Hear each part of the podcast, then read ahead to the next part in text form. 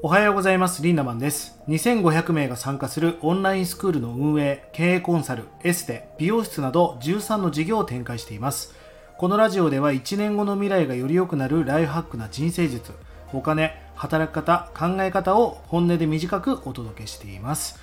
えー、今日のテーマは宗教に対する誤解というお話をしていきたいと思います。まあ、今日はちょっとね宗教についてお話したいと思います。あ特に特定の宗教の話とか皆さんを何かに導こうとかそういう話ではありません。どちらかというと宗教から学ぶことだったりとか宗教とは何かみたいなことをね絡めながら皆さんの人生についてちょっと話をしてみたいなと思いますから最後まで聞いてください。まあ連日ね統一教会のニュースが報道されております。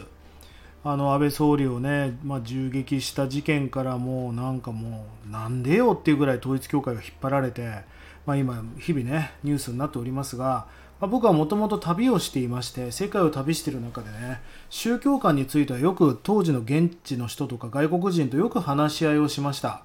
まあその中でリンダマンはどの宗教なの？みたいな話をされた時にああまあまあ一応浄土真宗かなみたいな。えー、生阿弥陀仏みたいな。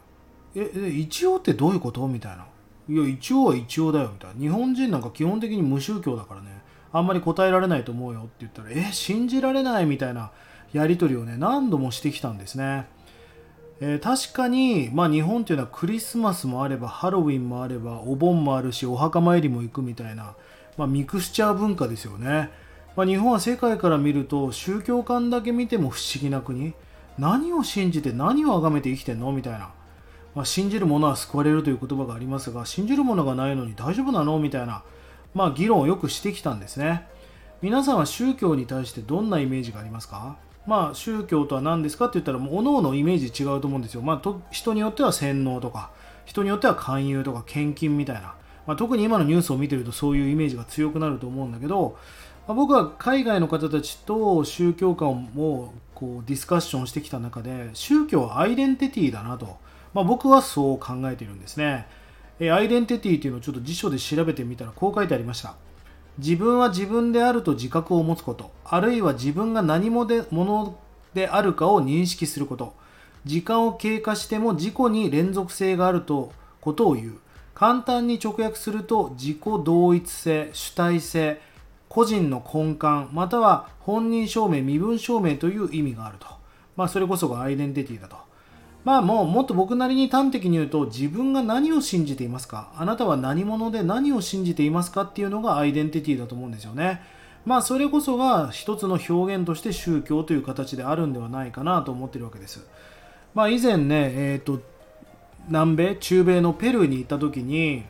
まあ、こんな話がありまして、まあ、その時ガイドをしてくれたペルー人とね、宗教何なのって言ったら、俺たちに宗教はないんだよねみたいな。え僕俺たちは太陽が神だから太陽神というものを信じている。まさにこの自然こそが神だみたいな。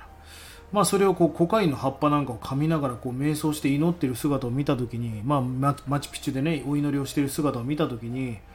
あそういう考え方もあるんだねみたいな何かそういうモニュメントえ偶像みたいなものを崇拝するんではなくてまさにこの自然こそが地球こそが神だみたいな。マザーズアースじゃないけど、まあ、そういう考え方もあるんだなと。いうのをまあちょっとね思い出しました。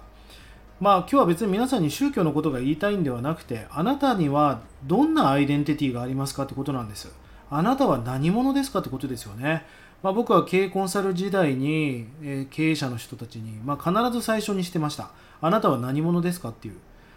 まあ、答えれない経営者はやっぱりパッとしないですよね。でもやっぱり明確なビジョンがあるリーダーの人たちは明確に私はこういうものですっていうの。株式会社代表取締役の何々ですではなくて私が何のために生まれてきて何を全うしてこれから自分の課題は何でってことがまあ明確化しているってことですよね。だからあなたのアイデンティティは何ですかっていう質問に答えれなきゃいけないわけですよ。要は信じるものアイデンティティがないから迷うわけじゃないですか。うん、だから YouTube に依存したり本ばっか読み漁ったり誰かそのインフルエンサーの人を崇拝してしまったり。まあなんかそういう人たちを見ると別に悪いとは思わないけど弱い人たちだなっていうふうに思うんですね、まあ、僕もオンラインサロンを運営していますが僕は全く崇拝させるような、えー、空気は作りませんしどうぞどうぞいろんなオンラインサロンでもどうぞいろんな人のとこ頼っていったらいいんじゃないですかと、まあ、囲うってことを一切やっていません。まあ、ある意味自由なオンラインスクールオンラインサロンをやってるわけですが、まあ、とにかくそのノウハウが乱立しているこの昨今ではね何が正解かっていう意識がどうしても強まるんじゃないかなと思うんですよね。絶対に儲かる投資法とかなんかそういうなんかちょっとキャッチーな鋭利な尖ったねまあそういうタイトルをつけないとみんなが不干渉になってるっていう話を以前もラジオでしましたがまさに皆さんがそういう意識になって成功するための7つの法則みたいなそんな本ばっか読みたがるつまり答えを知りたがってる人が多いと思うんですよね。大切なことは何かっていうと何が正解ですか？私は間違っていませんか？私は合ってますか？ではなくあなたは何を信じていきたいんですかっていうことの方がもう100万倍重要だと思うんです。それが、えー、皆さんのアイデンティティになっていくと思うんですよね。そんな信念が大切だよという話を今日皆さんに伝えたかったんです。そのために大切なことは僕は2つあると思っていますね。まず1つ目はメンターを探そうということです。えメンターっていうのは皆さんの人生のナビゲーター、まあ、師匠指導者みたいな牽引してくれる導いてくれる人そんな意味合いがあると思うんですが自分が生きたい人生をねもうすでに体現しているもうそれを成し得ている人たちを、まあ、メンターというわけですがそういうメンターを持ちましょう。その人からあまり自分の価値観を挟まずに徹底的に学んで自分の価値観を形成していきましょう。めちゃくちゃ時間かかります。石の上にも3年じゃないけど3年ぐらいは最低でもかかるんじゃないですか。毎日学んだとしても。えー、1年やってうまくいかないとかそういうことではなくそんなことに一喜一憂するんではなく徹底的にそのメンターから価値観や判断基準を学んでいきましょう、え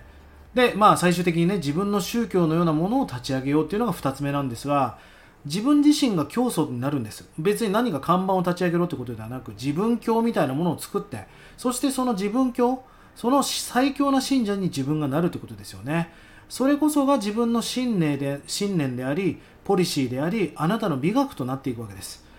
成功や自由には僕は哲学が重要だと思っています。だからいろんな人の哲学に刺激を受けるってことは大事だと思うんです。ノウハウじゃありません。その人が大切にしていることや価値観や信念みたいなことを吸収していく。まあそういう意味では情熱大陸とかアナザースカイなんかも非常に勉強になりますよね。まあニュースで話題になってる今ね信者の話なんかをこう聞いているとやっぱりこうメンタルが弱くて自分で判断できない人が、その宗教に依存して入信してる人が多い。まあ、これは宗教だけじゃなくセミナーだったりなんかインフルエンサーを神だと仰いでる人たちも同じです。そのオンラインサロンに入ったらお金が稼げると勘違いしている人それは違いますよね。そこで学んだことをスキルに変えて自分のものにしていく。それがものすごく重要なことです。自分のポリシーを日々強いものにして自然という神と対話してね最高なライフハックをしていきましょう。言いたかったことはメンターを探すということとそして3年はしっかりとついていくってことですよね。もう一つは自分という、まあ、宗教とは言いませんがそういう美学みたいなものをしっかりと形成していく。それが大切だと思っています。ぜひ意識してみてください。1日30円で学べるオンラインスクールライハック研究所。1年後の未来をより良くするための学びコンテンツが200本以上上がっています。ぜひこちらもご活用ください。それでは今日も素敵な一日をリンダマンでした。またね